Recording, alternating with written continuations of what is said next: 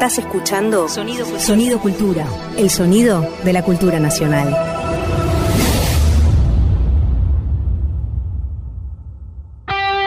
Ahora Javier Trimboli y Julia Rosenberg en Un poco sucio. Un programa de historia desprolijo, pero eficaz.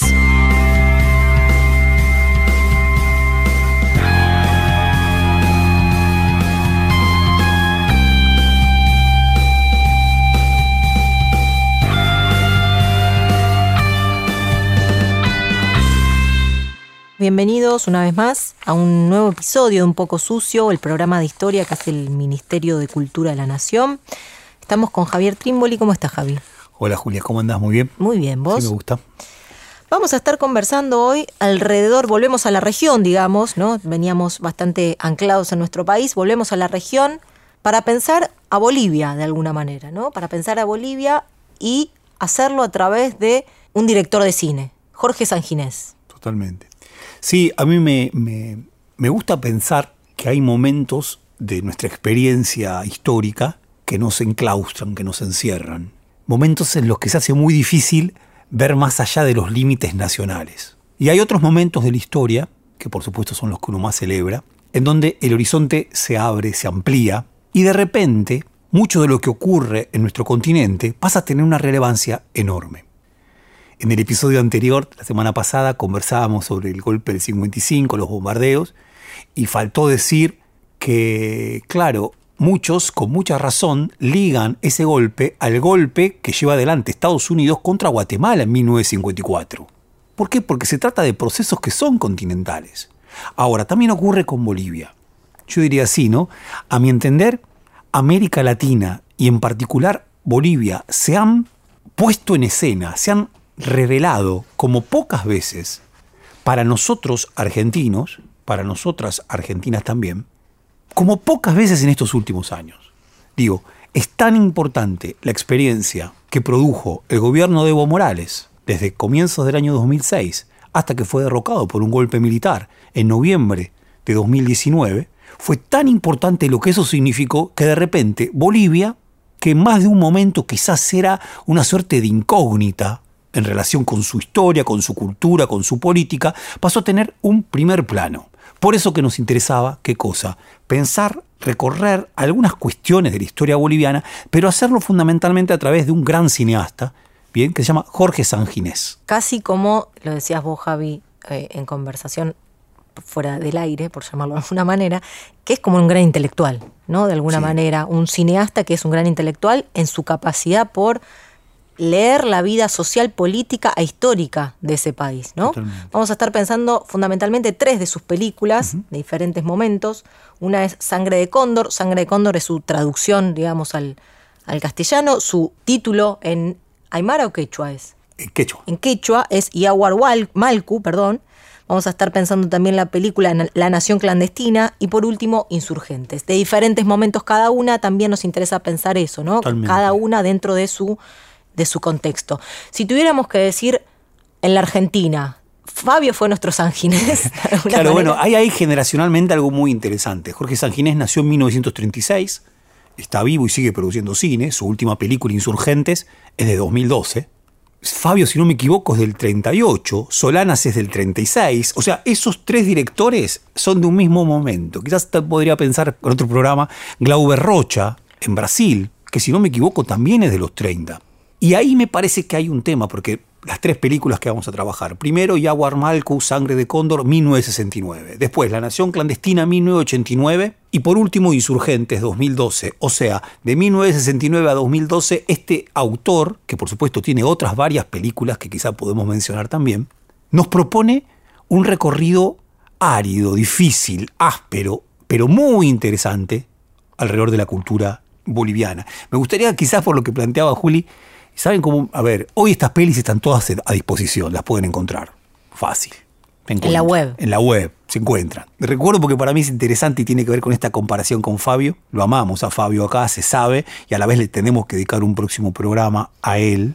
Decía, eh, yo me enteré de la existencia de Jorge Sanginés por un artículo de Enrique Rab, que fue un gran crítico cultural, un gran crítico de literatura y de cine, pertenecía al PRT, fue detenido desaparecido, que en el año 1975, en la opinión, hace una crítica tremenda, destroza a la película Nazareno Cruz y el Lobo. Y yo dije, ¿cómo haces esto? Amigo Rab. Enrique Rab. Evidentemente, era un muchacho, ¿no? De izquierda dura, clásica. Y le parece que lo que hace Fabio en Nazareno Cruz es mistificar la pobreza, edulcorarla. Y contrapone, dice, ¿ustedes quieren ver un pueblo que está tomando decisiones acerca de lo que tiene que hacer? Tienen que ver entonces la película Yaguar Malcu de Jorge Sanginés. Obviamente habré leído esto en la primera parte de los años 90, era imposible encontrar esa película. ¿no? Hoy esa película se encuentra y podemos tratar sobre ella, podemos pensarla. En una entrevista que le hacen a San Ginés en el año 71, de una revista sobre cine, San Ginés dice en un momento que las películas, sus películas, se veían en Buenos Aires, se veían en diferentes lugares de la región, y lo mismo le pasaba con las películas de otros directores, donde no se decía la película de Brasil, ¿no? Por Glauber Rocha, sino que eran, se veían películas. ¿no? Digo, pensando en esto de cómo, por lo menos durante un tiempo, retomando lo que decías al comienzo, América Latina era, y el cine eran una cosa que iban muy entramadas, ¿no? Totalmente. Totalmente. A ver, y, y yo diría como que también esa entrevista que vos acabas de citar, Juli, que está muy buena, si no me equivoco, es una revista inglesa que le hace la entrevista, San Ginés dice una cosa que es notable. Tiene cine Bolivia desde la década de 1930. Sin embargo, esta es la primera película hablada en quechua de la historia del cine. La primera película hablada en Aymara también la hace Jorge San Ginés en 1966 y se llama Ucamau. Y esta se llama Yahuarmalcu. Quiero decir, en un país que hoy por supuesto sabemos que es un país que se ha dado un estatuto plurinacional, que era el que le correspondía. Pero en ese entonces, un país en donde la mayor parte de la población era quechua parlante o aymara parlante, las películas estaban hechas en castellano, sobrio, españolísimo. La primera innovación que hace San Ginés es esta. Y me permito entrar un poquito en Yaguarmal con un toque, ¿no? Vamos apenas a presentarlas. En términos temáticos, si uno dirá, ¿de qué habla? Bueno, es un cacique, Malcu quiere decir cóndor, y también es el nombre del cacique, o curaca, como también se le dice en otra lógica, que está preocupado porque en su comunidad no nacen más hijos, hijas, hijes, no nacen más niños. El primer hilo de la película es esa. El segundo hilo de la película es su hermano, que quiere incorporarse a la ciudad blanca civilizada, a la ciudad de La Paz, y no puede. Por lo tanto, un doble, un doble enigma. ¿Por qué han dejado de nacer niños en esa comunidad indígena del altiplano boliviano? Y el segundo, ¿por qué un hombre que ha tomado la decisión de incorporarse a la civilización, de jugar al fútbol, de trabajar en una fábrica, bien, no puede hacerlo? A partir de esto se empieza a, armar la película. Básicamente yo diría así, la película parece decir, en Bolivia subsiste en 1969 un doble colonialismo. Hay un colonialismo que es de antigua data, ¿no? de antigua data, el colonialismo que trajeron consigo los españoles, pero hay un nuevo colonialismo. El nuevo colonialismo es el colonialismo norteamericano. Uno y otro se superponen y producen esta desgracia, bien, que es la desgracia sobre la que la película trabaja. Me adelanto un poco en el argumento, Javi, solo porque me interesa destacar algo que me parece que es casi una constante, diría, eh, por lo menos en estas tres películas de San Ginés, que es el tema de la violencia. ¿no? Es el, el tema de la violencia ligadas a este sujeto político que él visibiliza, ¿no? Vos decías las primeras películas en, hab- en- en hablar en quechua y en aymara, porque efectivamente quienes protagonizan estas películas, quienes actúan en estas películas, son los indios de la comunidad, ¿no? Que eso también es de alguna manera una ruptura. Y en muchas de estas películas, en esta en particular, hay un hecho de violencia muy claro, que es que se descubre, descubre la comunidad que quienes, que había un- que, los hijos no estaban naciendo o que estaban muriendo muy prematuramente, porque estaban esterilizando a estas mujeres, una compañía, una especie de ONG, Cuerpos de la Paz de los Estados Unidos, estaban esterilizando de manera sin avisarle a estas mujeres, por supuesto que lo estaban haciendo, con una idea de que era una raza que debía morir, ¿no? Y lo que se descubre entonces, lo que descubre la comunidad es esto y la represalia es enorme, ¿no? Quiero decir, hay acá un indicio, ¿no? de cuál es la respuesta ante ese doble colonialismo que parece proponer San Ginés en esta película. Y marco lo de la violencia, primero porque la última escena, ¿no? Es una escena donde se muestran las armas prácticamente, en un llamado a tomar las armas. Pero también porque, y me parece que este punto es interesante, la película sale tan solo dos años después de haber sido asesinado el Che Guevara en esas mismas tierras. ¿no? Entonces me parece que ahí también hay algo interesante para pensar de esta película y de San Ginés eh, más en general. Sí, totalmente, ¿no? Y y yo creo que además se mete en nuestro presente de una manera tremenda. La primera escena de la película, vos decís, está transitada por entero por la violencia. Transitada por entero por la violencia. En la primera escena, el Malcu le pega a su mujer. Está borracho y le pega a su mujer. ¿Por qué le pega a su mujer? Porque no le da más hijos. Recapacita, piensa, dice, tengo que descubrir algo. Ahora le pega a su mujer. Fran Fanon andaba cerca de todo esto, ¿no? Este gran pensador de, Martinica que tanto le interesó a Sartre y que conmovió en buena medida y genuinamente el pensamiento de Latinoamérica cuando Fran Fanon piensa que cuando el colonizado no tiene capacidad de percibir el origen de sus desgracias, el origen de su opresión, no le queda otra que producir violencia hacia sus pares. En buena medida lo que la película hace, vos lo señalabas Julia, es de esta violencia interna, lastimosa, que ejecuta el Malcu sobre su propia mujer, Paulina, el descubrimiento de cuál es el origen de la infertilidad de esa comunidad y de las mujeres de esa comunidad, lo lleva a ejercer toda la violencia contra este cuerpo médico norteamericano, que, vestida su misión de fines humanitarios, en verdad lo que escondía era terminar con, una, terminar con un pueblo, aniquilar al pueblo. Descubren esto, entonces la violencia es contra ellos. Bien. Y después, por supuesto, una violencia que se anticipa, va a ser en pos de producir una revolución. Sí, estamos eh, en un poco sucio conversando alrededor del país eh, de Bolivia, el Estado Plurinacional de Bolivia, alrededor de fundamentalmente el director de cine, uno de los directores más importantes de cine que tiene ese país, Jorge Sanginés, y en este caso hablando de la película Sangre de Cóndor. Mencionaba también lo del Che Guevara, Javi, porque es interesante también cómo aparece la izquierda para Sanginés, ¿no? Que, que la izquierda aparece como un elemento más de ese racismo, de ese colonialismo que vive Bolivia, ¿no? En el sentido de que la izquierda, para él, la izquierda en Bolivia, la izquierda a nivel mundial, no ve en el indio un sujeto revolucionario.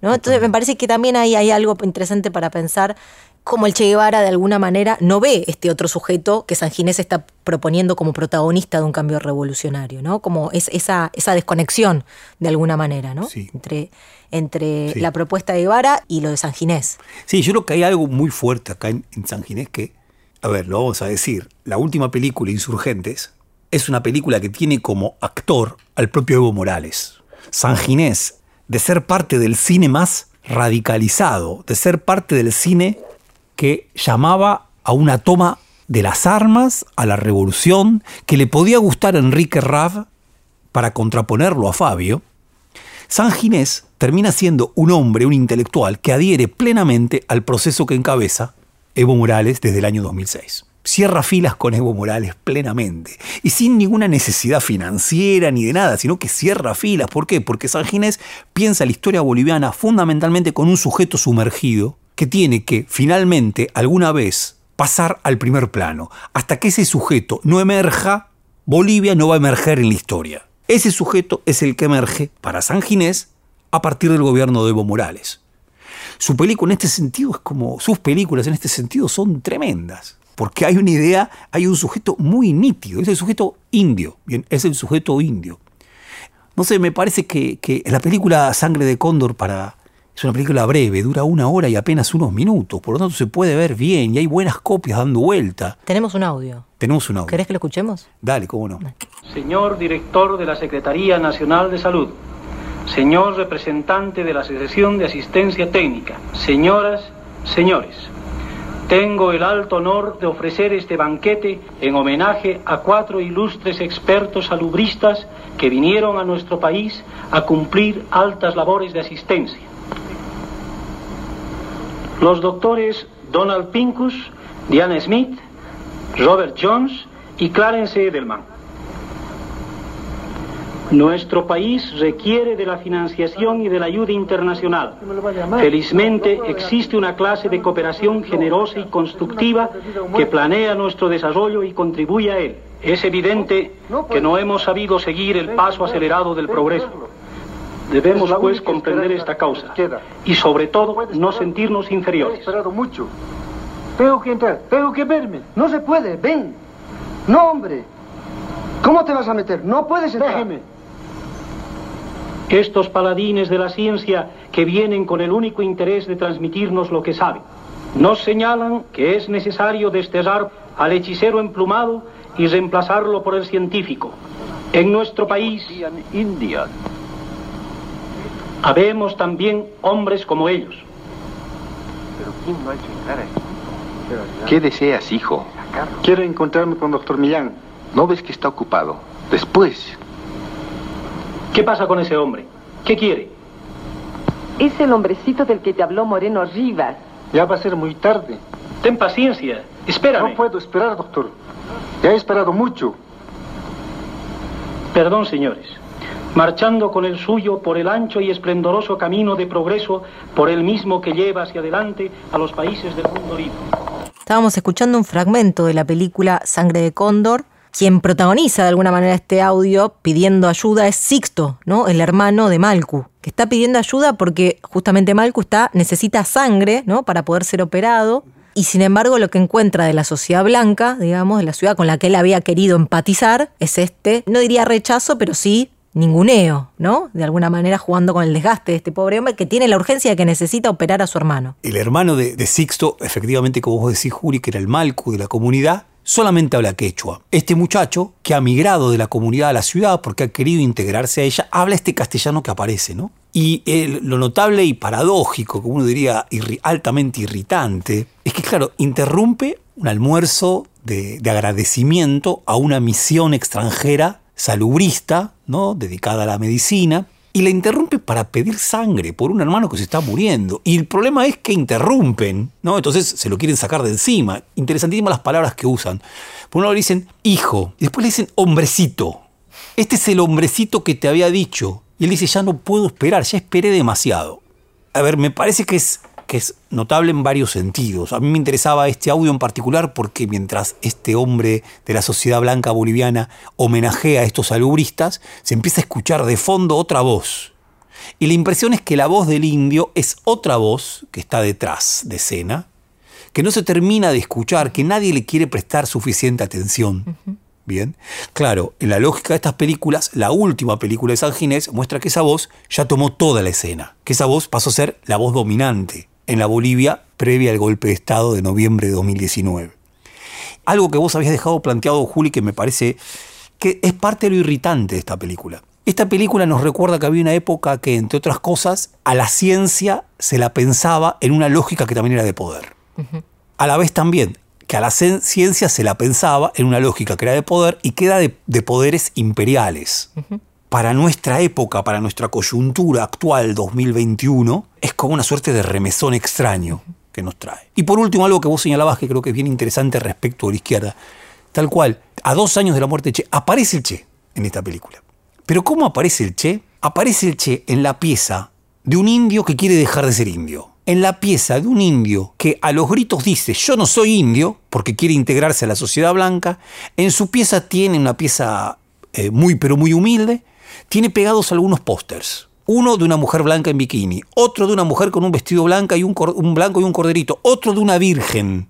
Y el otro es el de Che Guevara como si el Che oficiara para ese indio que quiere dejar de ser indio como una carta de aculturación.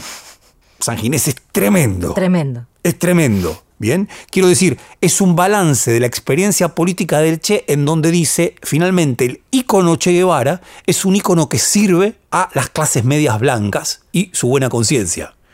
Bastante parecido a lo que hace ese gran sociólogo boliviano que hemos citado varias veces, que es René Zabaleta Mercado, en un artículo también muy cercano a la muerte del Che, pero que con enorme respeto le dice, te equivocaste, no se No puede llevar adelante una guerrilla sin haber hecho un trabajo real con el pueblo real, campesino y obrero minero de Bolivia. Me interesaba, creo que no lo dijimos todavía, que esto, este hecho de médicos norteamericanos esterilizando mujeres aymaras y quechuas, mujeres indígenas del alto- altiplano boliviano, sucedió. Es decir, lo que hace eh, San Ginés es registrar, denunciar con esta película un hecho que efectivamente estaba realizándose en Bolivia en el año 69. De hecho, es a partir de alguna manera de lo que genera esta película, la denuncia que genera esta película, que el año siguiente el gobierno boliviano expulsa a esta comitiva norteamericana.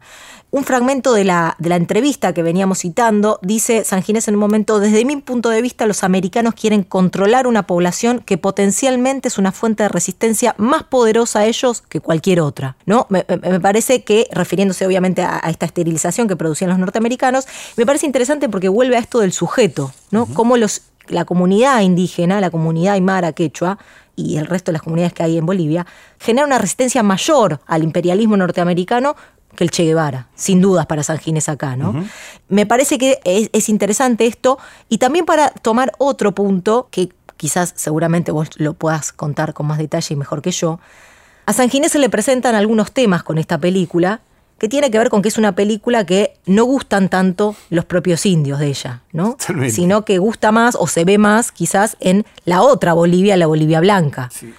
Y que esto tiene que ver de alguna manera con una concepción. San Ginés estudia cine en Chile, si no me equivoco, viene con una mirada occidental de- del cine, y que en esta película, a pesar de hacer el intento de hacerla hablar en la lengua de ellos, a pesar de hacerlos a ellos mismos protagonistas, sin embargo hay choca, ¿no? ¿Con qué tiene que ver ese choque? Sí, ahí es- esa es una anécdota que cuenta él que es maravillosa, ¿no? Tiene mucho de documental esta película, mucho de documental. Es fenomenal y uno dice, ¿cómo, cómo fuimos privados de estas imágenes? ¿no? Yo no, uno estudió todo, anduvo dando muchas vueltas y nunca tuvo un profesor que nos mostrara estas imágenes, una profesora.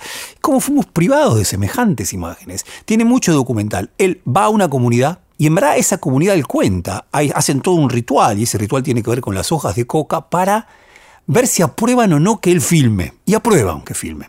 Algo de ese ritual se reproduce en la película a propósito de qué hacer con estos norteamericanos. Hasta que la hoja de coca no dice que hay que matarlos, no los matan. Esa escena es notable, porque los norteamericanos están escuchando y bailando rock and roll. Entonces de repente se empieza a ver a un grupo de indios marchando Con antorchas. Sí, con antorchas contra esos muchachos que escuchan rock and roll, van y por lo menos a uno de ellos lo matan. Claro, ¿qué pasa? La comunidad no le gusta la película. ¿Por qué? Porque dice, primero, y él lo entiende de esta manera, hay muchos primeros planos. Es una película de actores principales, cuando para la comunidad no existe el actor principal. Cuando para la comunidad, ante todo, está el conjunto de esa población comunitaria. No actores principales, hay primeros planos que llevan a pensar que se trata de un drama de carácter individual, a la europea, a la vez en la cuestión narrativa. Narrativamente es una película a la europea, con muchos flashbacks, bien, con un intercalado de historias, con dos historias que se intercalan. Eso a la comunidad no le simpatizó la película. Y lo más notable de esto es que San Ginés tomó nota de esto. Y a partir de las, de las observaciones que le hizo, cambió algo de su manera de filmar y, entre otras cosas, produjo lo que es una suerte de invención de él, de la que hablaremos ahora, que se llama el plano secuencia integral. Uno podría decir, es una invención cinematográfica latinoamericana. De eso vamos a conversar en el bloque que viene. Nos vamos escuchando los carcas Mamita Surami.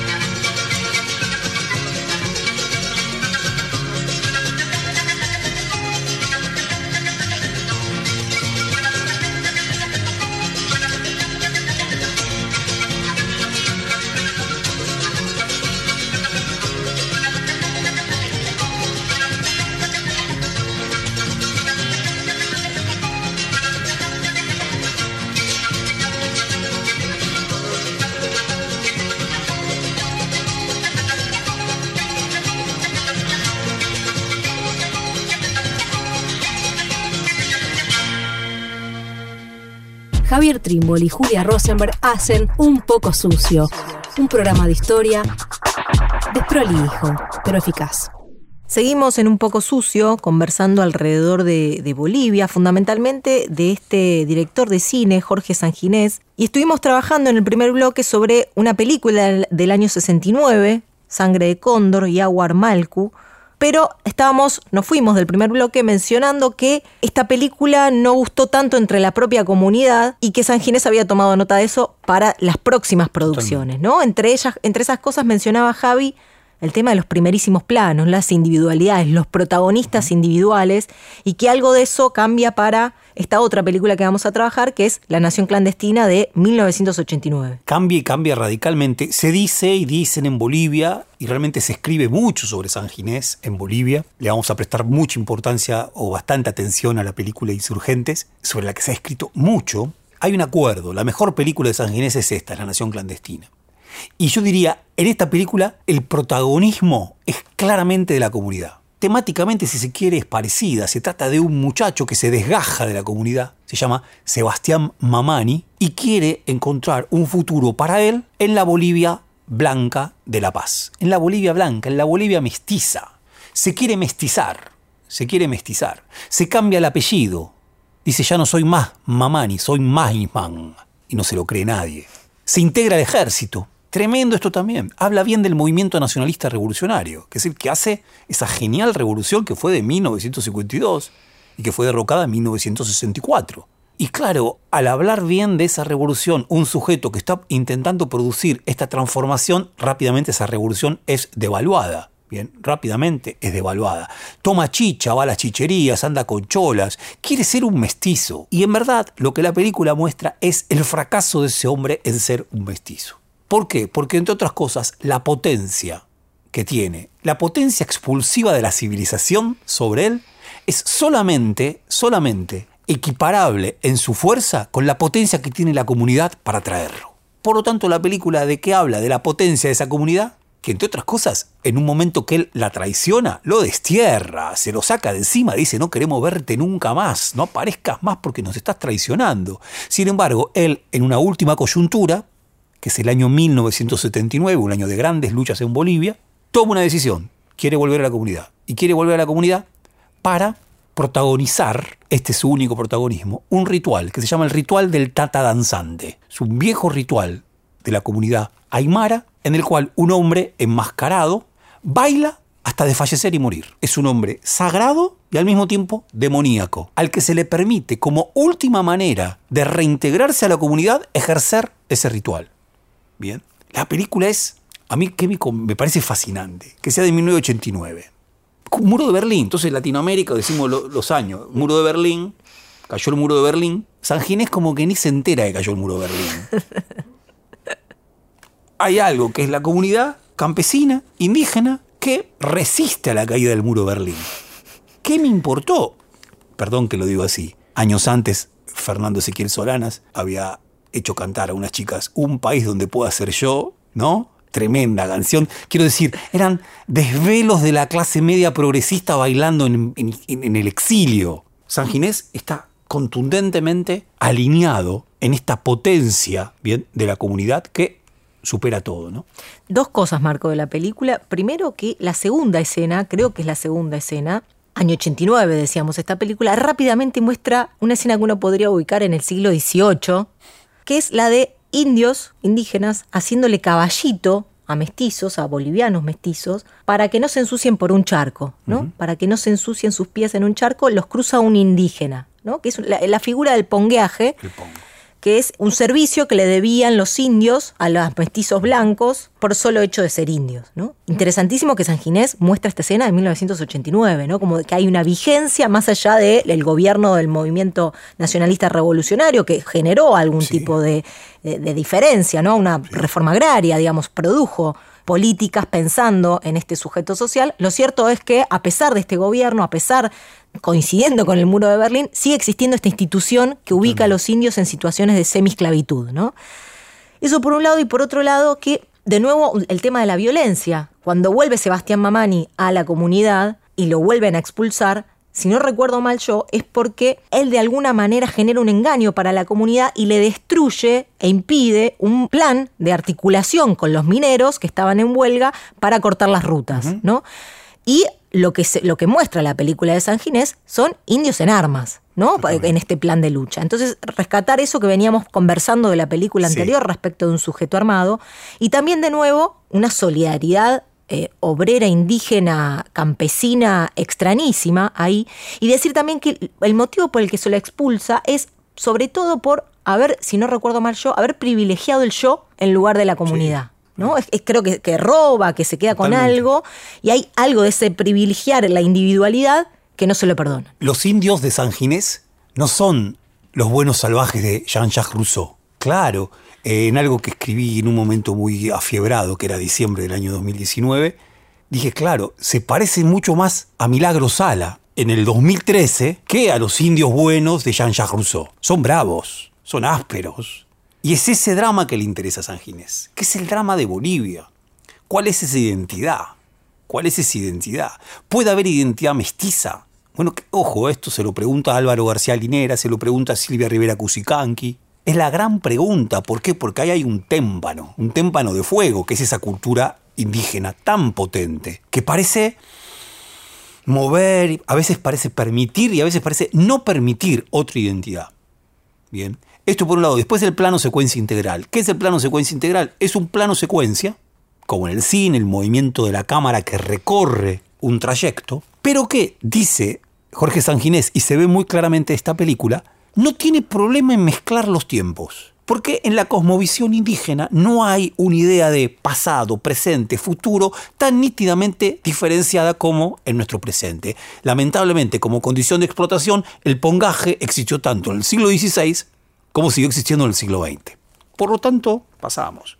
Y a la vez que hace el plano secuencia integral, pasa de lo individual a lo comunal sin necesidad del primer plano.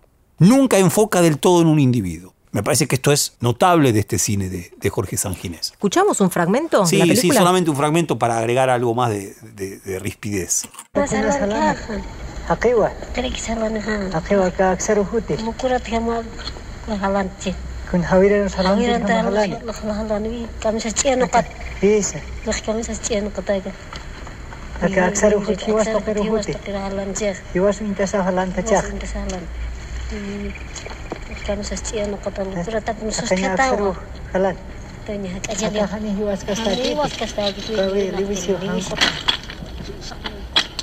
Señora, señor, eh, buenos días. Buenos días. Ah, tengo un problema. Ah. Eh, necesito que me den ropa. Ropa. Eh, saben, me están persiguiendo eh, un poncho, un sombrero, así para abrigarme, por favor. Ah. ¿Sabe? Eh, me están persiguiendo para matarme. Ayúdenme, por favor. Eh, me van a matar. Por favor, de aquí para allá solo hay pampa. Ayúdenme, por favor. Eh, carajo, no me entienden. Indios de mierda. Fuerte este fragmento que elegiste. Sí, claro. Pasa que es el problema de la película. Es la coyuntura 1979, una coyuntura al borde de la revolución. Se trata de un estudiante, líder universitario, que huye porque está siendo perseguido por el ejército y se zambulle al altiplano, que desconoce, se está muriendo de frío. Entonces este estudiante se encuentra, y en verdad lo que escucharon primeramente son una mujer y un hombre campesinos, indios aymaras que hablan y se comentan, che, ahí hay un muchacho, ¿no? Sí, sí, me parece, ¿qué querrá? ¿Qué andará haciendo por acá? Se preguntan eso, uno por supuesto lo lee subtitulado. Y de repente este muchacho, joven revolucionario de la ciudad de La Paz, les pide ayuda. No lo entienden. Lo que dicen ellos es, no sabemos lo que estás queriendo decir. Che, hablamos otra lengua. Lo único que llegan a decir es buenos días. Claro, ahí está la grieta cultural.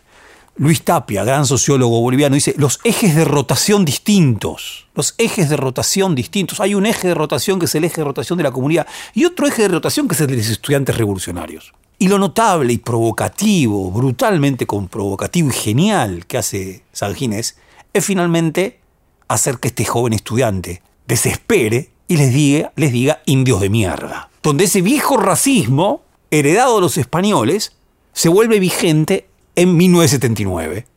en un muchacho con ideología de izquierda. Sí, pensaba que eh, esto de los ejes de rotación, ¿no? que es tan interesante de Tapia, sin embargo no son ejes en igualdad de condiciones, por llamarlo de alguna manera, ¿no? Qui- Quiero decir, eh, eh, y me parece que San Ginés claramente lo, lo pone una y otra vez, ¿no? Sobre este eje de rotación, que serían las comunidades campesinas indígenas, pues, se ejerce, durante la historia de Bolivia se ejerció una dominación, ¿no? Pensaba el título de la película, Nación Clandestina, cómo está hablando también de esa, de esa, de esa identidad boliviana, una nación clandestina dentro de otra nación, podríamos decir, ¿no? Como, como hay algo de, de la propia identidad. Diría así, durante mucho tiempo el Estado, el capitalismo, la modernidad le dio la espalda a estas comunidades, llevándolas a vivir en condiciones materiales muy malas. Al mismo tiempo, dice San Ginés en esta entrevista que venimos mencionando, o en otra, ya no recuerdo, es también lo que les permitió que sobreviva su cultura, su tradición, su vida política y social, ¿no? Entonces pensaba cuánto esta nación clandestina no es tan bien haber permanecido como una nación clandestina, porque no son clandestinos, sujetos clandestinos sueltos. Es una nación la que está clandestina, eh, la que le permitió también, bueno, sobrevivir después de más de cinco siglos, ¿no? Totalmente. Plenamente, y me parece que está buenísima esa lectura, Juli. Sí, después simplemente decir que para el momento de esta película seguía siendo, creo que después lo va a decir Evo Morales una vez que asuma, seguía estando prohibido para las comunidades indígenas circular por ciertas zonas de la ciudad, ¿no? llevar a cabo ciertos rituales, es decir, aún el- a fines del siglo XX se mantenían situaciones de, Sí. de- de dominación y de colonialismo muy extremas. ¿no? Totalmente. Y de alguna manera, no sé, Javi, si esto ya nos, nos desemboca en la última película, Insurgentes, año 2012. Bien interesante, ¿no? Es, es, es una película que, que ahora sí nosotros no pudimos tener, me parece. De alguna manera vos lo venías anticipando, Javi. Hay algo de esta película que intenta hacer bajo la voz de San Ginés. El que narra es el propio San Ginés. Es una lectura histórica desde el presente, ¿no? Es, es una lectura histórica de este sujeto político que constituye la nación de Bolivia en la lectura de San Ginés, ¿no? A ver, hubo cantidad de películas muy interesantes, muy valiosas en toda América Latina en lo que fue esta coyuntura tan rica, tan interesante, que se abrió desde finales del siglo XX con el triunfo de, Chávez en Venezuela y que todavía estamos luchando para que no se cierre. En esa coyuntura, que también fue la coyuntura de los bicentenarios, se produjeron notables películas. Ahora, la más destacada de todas es Insurgentes, porque tiene una pretensión altísima. ¿Qué pretensión? La de narrar la historia de Bolivia desde el cerco de Tupac Katari y Bartolina Sisa a La Paz en 1780-81, narrarla desde ese entonces hasta el mismo 2012 en una película. Era una película de una hora no, como diciendo, ¿cómo era esto de que los grandes relatos han muerto? Mira, yo acá te propongo este gran relato, no con puras líneas de continuidades, con mojones, pero estos mojones tienen quizás una marca principal, que es el protagonismo indígena. Creo que muy ligado a lo que vos planteabas, Julia. Hay algo de la, la comunidad que no pudo ser destruida y que se abroqueló detrás de su lengua.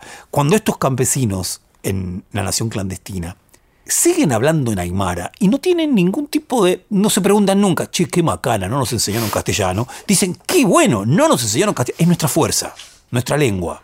Bueno, lo que hace San Ginés en el año 2012 es producir esta narración de la historia boliviana. Sí, interesantísimo además esto que una historia del propio país, que es la de una comunidad, ¿no? porque ahí nación y comunidad nuevamente aparecen eh, totalmente emparentadas, la haga de asaltos, ¿no? Esta idea de que no se puede trazar una historia cronológica, periodo o de procesos, ¿no? Sino San Ginés va y viene en el tiempo, nuevamente con esta idea de que no hay una linealidad temporal occidental que seguir, sino por el contrario, un tiempo que va y viene y vuelve, ¿no?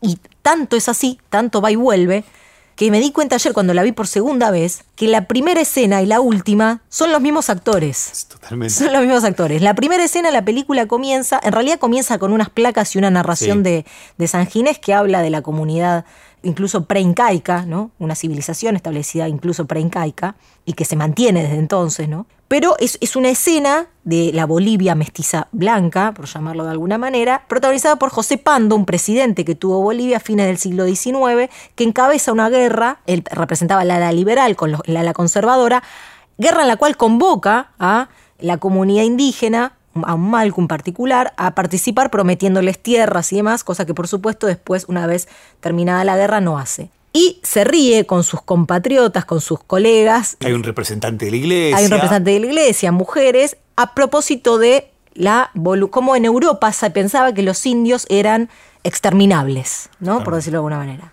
Y hacia el final de la película son los mismos actores, Totalmente. pero en otra escena que de alguna manera representa quizás e- el opuesto que intenta marcar San Ginés, que es un barrio privado, o por lo menos hay canchas de golf, hay autos 4x4, ¿no? Toda una escena Sí. de, de una clase media alta que están conversando de autos, ¿no? De comprarse nuevos autos alemanes y que de pronto uno al otro le dice, mirá, y enfocan la tele donde están pasando la asunción de Evo Morales, ¿no? Totalmente. Interesante este, este contrapunto entre el final y el comienzo, de nuevo con esta temporalidad que va y viene, ¿no? Para, para Bolivia. Los únicos que sonríen en esa escena son los mozos, las camareras, ante la llegada de Evo Morales. Totalmente.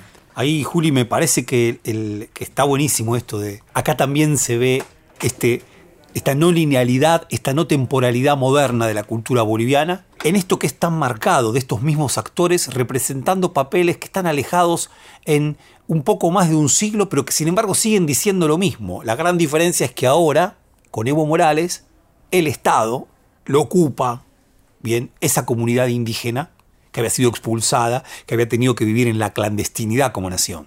Bien. Yo me animaría, perdón, ¿eh? yo hablo con, perdóname este aviso, con mis colegas docentes, que esta peli está bárbara. También es una peli altamente pedagógica. A diferencia de las otras películas, esta es altamente pedagógica, como si acá estuviéramos ante un Jorge Sanginés que viene de la vanguardia y que dice en el año 2012, yo necesito producir una película para que llegue a millones, y que esos millones puedan aprender la historia de Bolivia de otra manera. Habla de la guerra del Chaco, de lo que significó para Bolivia esa guerra que le permitió conocerse a sí misma. Habla de Pablo Zárate Vilca, que es aquel que convoca a Pando en esa guerra llamada Guerra Federal. Habla de Bartolina Cise de Tupac Atari, bien que en confluencia con Tupac Amaru hicieron vibrar bien el Alto Perú y el Bajo Perú. Y llega hasta Evo Morales. También ¿no? aparece Juana Zurduy, aparece una lectura muy crítica de Bolívar. El mismo Álvaro García Linera ha escrito críticamente sobre Bolívar. ¿Por qué? Porque en Bolívar era una idea blanca de esa república, no india. Bueno, muy interesante de, seguir estas pistas, ¿no? Muy interesante de seguir estas pistas.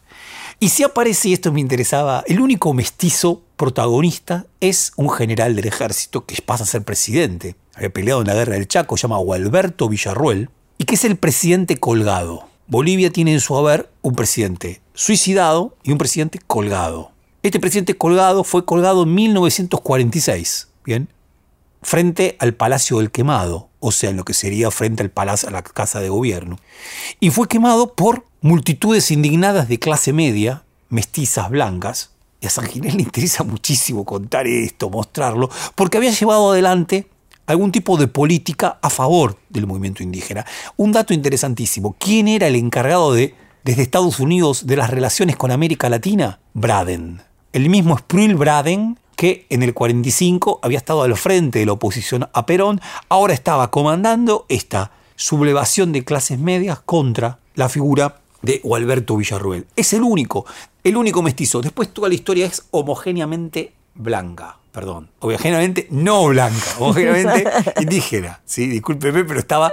A mí me genera un problema esto, que es, por ejemplo, la no presencia de la COP, de la Central Obrera Boliviana, ¿no? la no presencia de eh, el gran protagonismo del movimiento obrero boliviano en la revolución de 1952, como que muy a tono con su hipótesis, ¿no? Dice, se puede narrar la historia boliviana prescindiendo de la COP. De hecho, al 52 le da muy poco espacio, Nada. apenas una mención Apenas. al pasar. Se puede narrar sin esto, pero sin la comunidad es imposible. Bien, se nos ha ido este nuevo episodio. Nos quedarán otras cosas para, decir sobre Bolivia, por supuesto, haremos otro episodio sobre Bolivia. Esperemos que la invitación a ver las películas de San Ginés les, les haya gustado, que lo hagan, están sus películas en la web. Nos vamos a despedir escuchando un audio de esta película que terminamos hablando, Insurgentes, y después nos vamos escuchando la canción Burguesías de Abraham Bojorques. Según la leyenda, Tupac Katari, antes de morir despedazado por cuatro caballos que partieron en distintas direcciones en la plaza de Peñas, exclamó, volveré y seremos millones. Y en realidad, de distintas maneras, esa promesa mítica se ha cumplido, porque una secreta victoria de los indios se puso en marcha desde el primer día de estallar la sublevación contra los españoles e iba a tener consecuencias revolucionarias 222 años después.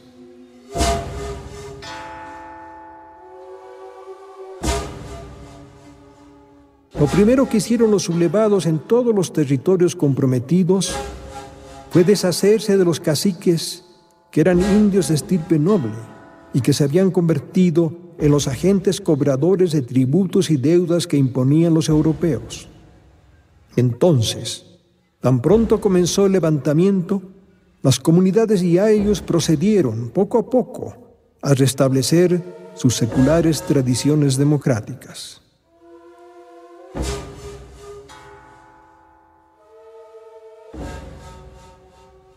Y así volvieron a practicar un poder político de abajo hacia arriba, un poder que emanaba de las asambleas y de la voluntad colectiva.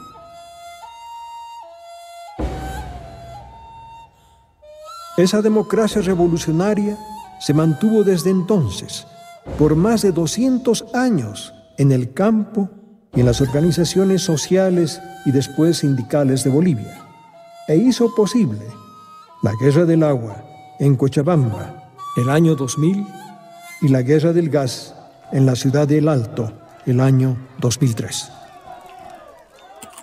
1, 2, 3, nadie se mueve, ahora es nuestra vez, quebrando las fronteras de una buena vez contra esta gente burgués.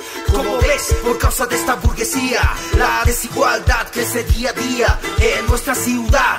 Mira los jailones paseando por el prado, diciendo que yo no les agrado, que falsas ilusiones se hacen en su mente, insultando, humillando a la gente. Chequea, yo vengo de la pobreza, donde mi gente solo vive con tristeza. Si estos jailones me critican, no me interesa, porque aquí la unión hace la fuerza. Hoy por ti, mañana por mí. Si estás necesitado, culpa, estamos ahí. Fuerza compañeros porque juntos venceremos. La lucha es dura para quien está con duda Como ves, aquí en mi barrio. Respeto es lo que prevalece.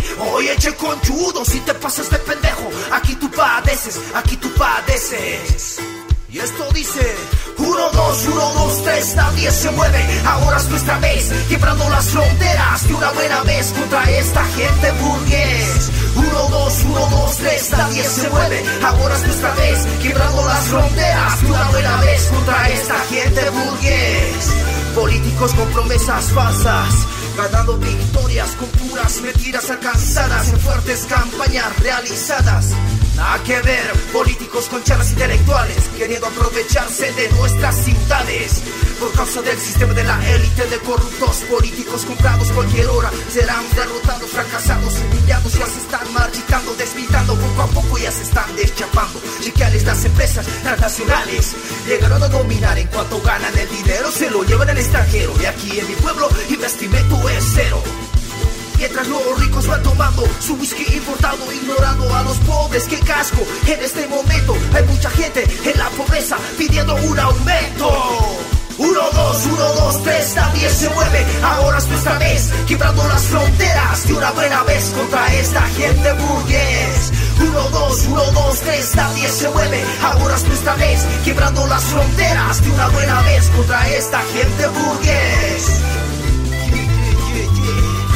Vida de ricos políticos es alegría, es felicidad. Son los maleantes de nuestra ciudad. Si ves la realidad, no es como las novelas, terminando todo en paz. Son las nortes de la autoridad, pasan diferentes al Prado, Miraflores y otros más. Banditos es aquel que controla la riqueza, olvidando totalmente la nobleza de la pobreza. Y aquí comienza robos, opresión, delitos que son ciertas consecuencias de los conflictos del día a día de nuestra periferia. Con pura mentira, la burguesía hace transmisión por todos los canales de televisión, hablando pura falsedad. Nada de realidad que se prepare el sistema para un nuevo esquema. Estoy listo para un cambio de tiempo, basta de tanto sufrimiento. Burguesía malcriada por tu sucio dinero, mal educada, cualquier hora serás ubicada. Y esto dice: 1, 2, 1, 2, 3, nadie se mueve. Ahora es nuestra vez, quebrando las fronteras de una buena vez. 1, 2, 1, 2, 3, nadie se mueve. Ahora es nuestra vez, quebrando las fronteras de una buena vez contra esta gente burgués. Yeah, yeah, yeah, un y que suena así.